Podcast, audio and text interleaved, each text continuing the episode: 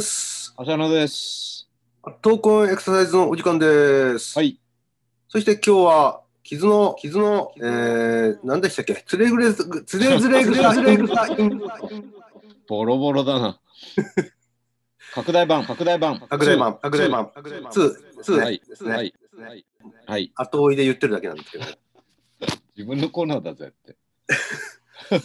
えっとですね、はい。あのまあ、ずーっと長いこと、えーうん。スクワットの話をして、まあ、いろんな話であの情報を小出しに出してきたんですけども、ねうん。まあ、それらを全部あのまとめて、えーあのー伝えている文献がありまして、え。おう。うんえーちょっと古いんですよね。2012年の、うんえーまあ、レビューといっていろんな研究をちょっと総ざらいして、えー今どういったところまで分かってて、えーどういったことが課題なのかということを、まあ、書いてあるレビュー文献っていうのがあるんですけどもはい。それが要は2012年で出ているものがありまして、まあ、うんそのことをちょっとお伝えしようかな、それを通じてですね、はい。えー、とこのスクワットのまとめをしてみようかなと思います。まとめる。はい。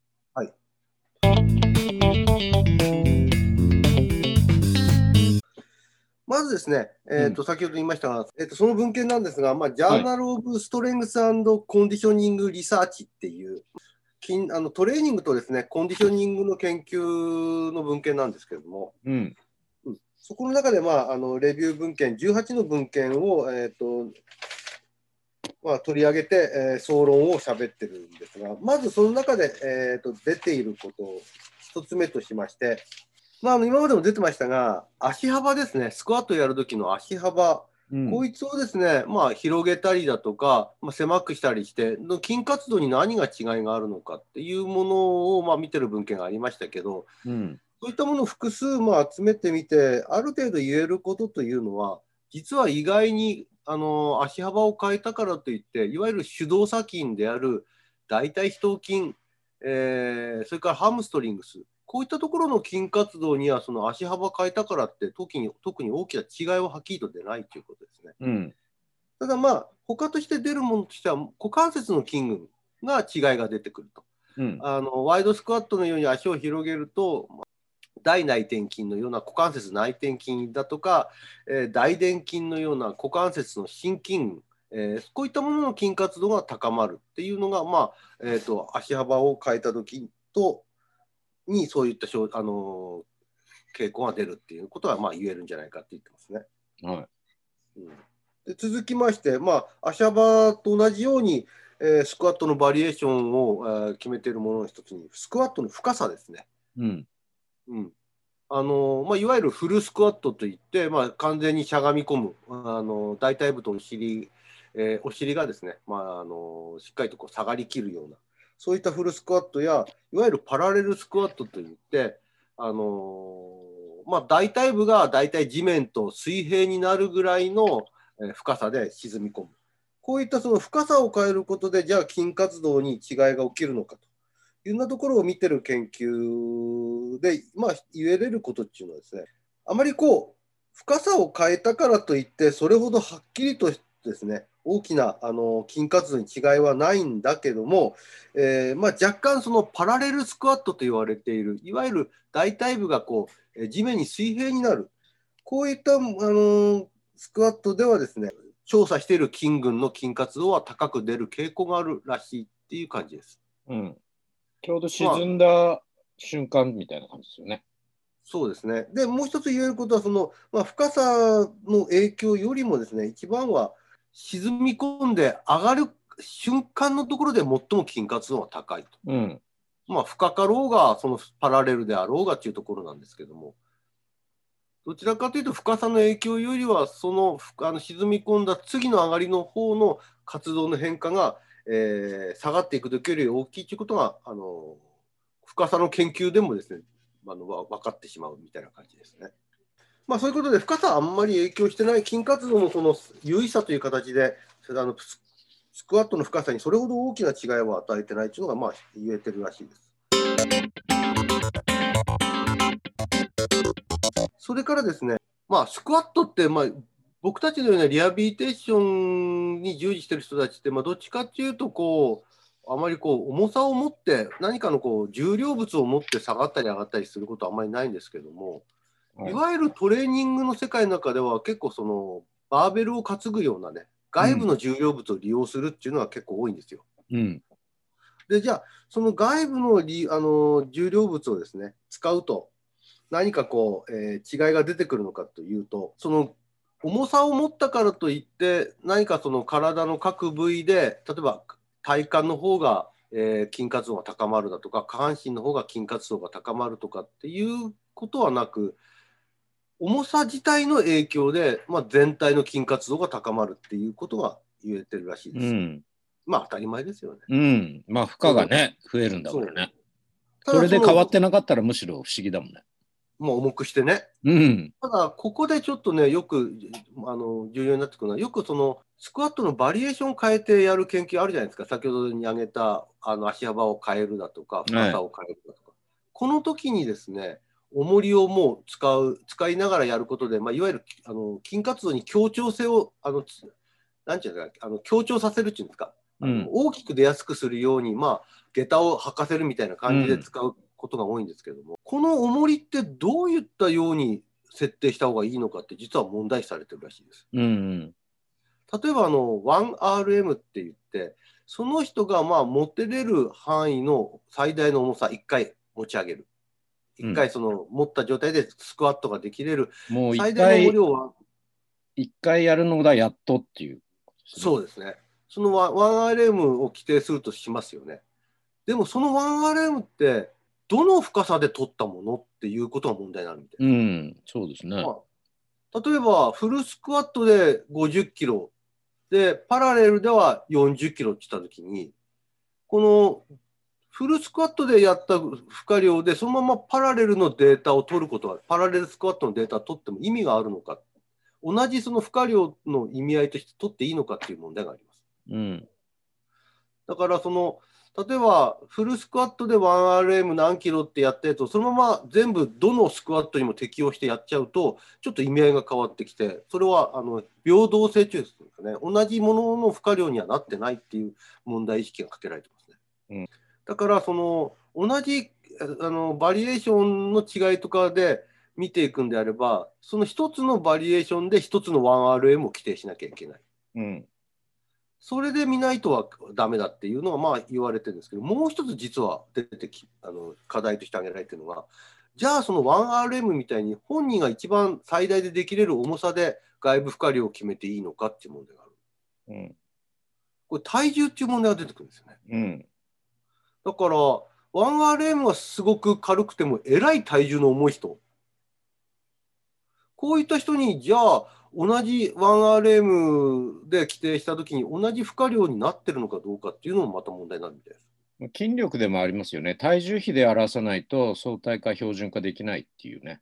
そう。だからこのよくスクワットの研究でバーベルだとかの外部負荷量を持つっていう研究があるんですけども、それはどうやって規定してるのかは実は重要なそのあの判別する要因になってるっていうふうに問題意識されてますね。結論は出てないんですね。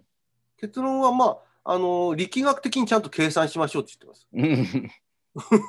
あの同じだから例えばバスクワットのバリエーションを変えた時のその筋活動の得意性を見たいんであれば全部その負荷量自体が計算上同じようになってもらわないとダメだと。なかなか難しいよね。そうでどうしてこの問題が出てくるかというと実はそのデータの取り方によるんですよね。筋活動の,、あのどういった筋活動との数値として取るか例えばピークとして取るんだったら当然その意味合いとして一番負荷量がかかってる時に高い筋活動になりますよね。うん。だからその負荷量がどういう意味合いを持ってるのかによって筋活動のピークが変わってきちゃうっていうのがあるんですよ。これでもね、なかなか筋電図の話するとね、また一つ難しいんだけど、その筋活動がたくさん出てるように見えてるときに、実は疲労し疲労の表れが出てる場合もあるから、うんこれまた周波数分析みたいなね、こう難しいことになって、筋電図だけで見るっていうのはなかなか限界がありそうな感じですよね。でこれあのこのレビューにはそのこともちょっと触れてます。あんまりここでもう時間あの喋るとうん、本質から離れるんですが、疲労の影響は筋電に影響するって書いてます。そうなんですよ。うん、だから見たいものは一体何なのかっていうこうよく議論しなきゃいけない関節モーメントで関節に加わるそのある面の力っていうのはまあ計測できるかもしれないんですけど、まあ、それがじゃあ全てなのかっていう問題もあるしね。でもやっぱり少なくとも力学的に見るなら、フォースプレートっていうんですかね、その床反力系の上でやらないとちょっとなかなか難しいよね。そうですね、そういうふうにここでも指摘されてます。うんあの計算値と出して、少なくても単関節モデルでのあの力のかあのかかり具合、いわゆるトルクですね。うん、外部関節トルクっていうものを出した方がいいんじゃないのかとうん、いうふうな指摘は、まあ、当たり前ですがされてます。じゃないと、負荷量の意味合いが変わってくるだろう。うん、あと、その筋電の処理も、ピーク、まあ、あるいはピークをその自分の最大の筋えー力で除したもの、その比率で出すやり方もありますけども、うん、まあそれだとさっきも言ったように、あのー本当にそのピーク自体が、本当のその筋活動の状況を指してるのかどうかっていうのは、ななんとも言えないところがある。うん、一方、同じその例えばあのしゃがんでいく、その一つの、しゃがんでいくことを一つのフェーズだとしたときに、そのフェーズの中であの複数の筋を調べてるんだったら、どの割合で働いてるか。総量の中で、例えば大臀筋なら何パーセント、大腿四頭筋なら何パーセントという感じで、そのフェーズのあの層の中でどれだけの筋活の割合があるのかっていうので見る方法もあると。うん、でそれだとそのどれだけ頑張ってるかっていうのは分からないけど、どの筋が主体的に働いてるのかはある程度見えてくる。酸化具合っていうことですよね。うん、そういったあの評価の仕方もあるだろうっていうのは問題意識に提起されてますね。うん、えーっとまあ他にもまだ挙げられてはいるんですけども、ウェイトベルトってよくあの重量上げの選手、パワーリフティング選手であのお腹に巻くやつあるじゃないですか。ねあれあった方がいいのかなくてもいいのかっていうのも見てますね。まあ、これうん重量上げと関わってくる話ですが、あのスクワットの研究として見てます。で結論で言うと、あってもなくても関係ないっていう感じです。え、うん、うん、あんまりこうあったからってその筋活動自体の得意性は起きないと。例えば体幹が抑えられるんで、体幹筋のその筋活動が少なくなるだとかそういうことも特にないみたいですね。じゃあなんでオリンピックでみんなやってんだっていう話ですけどね。一つはあの脊柱を守るっていう腹圧を上げて脊柱を守るっていうものかもしれない。むしろ力を発揮するというよりはい体を痛めないっていうこと。まあ、トップレベルだからね、やっぱりかなりの重りだから、下手すると体を壊しちゃうってことですよね。そういう意味合いがあると思います。ただもう一つちょっと興味深かったのは、その筋活動に違いはないんだけど、あのーこれも実研究のその設定にもよるんですが、動作そのものは速くなる。うーん。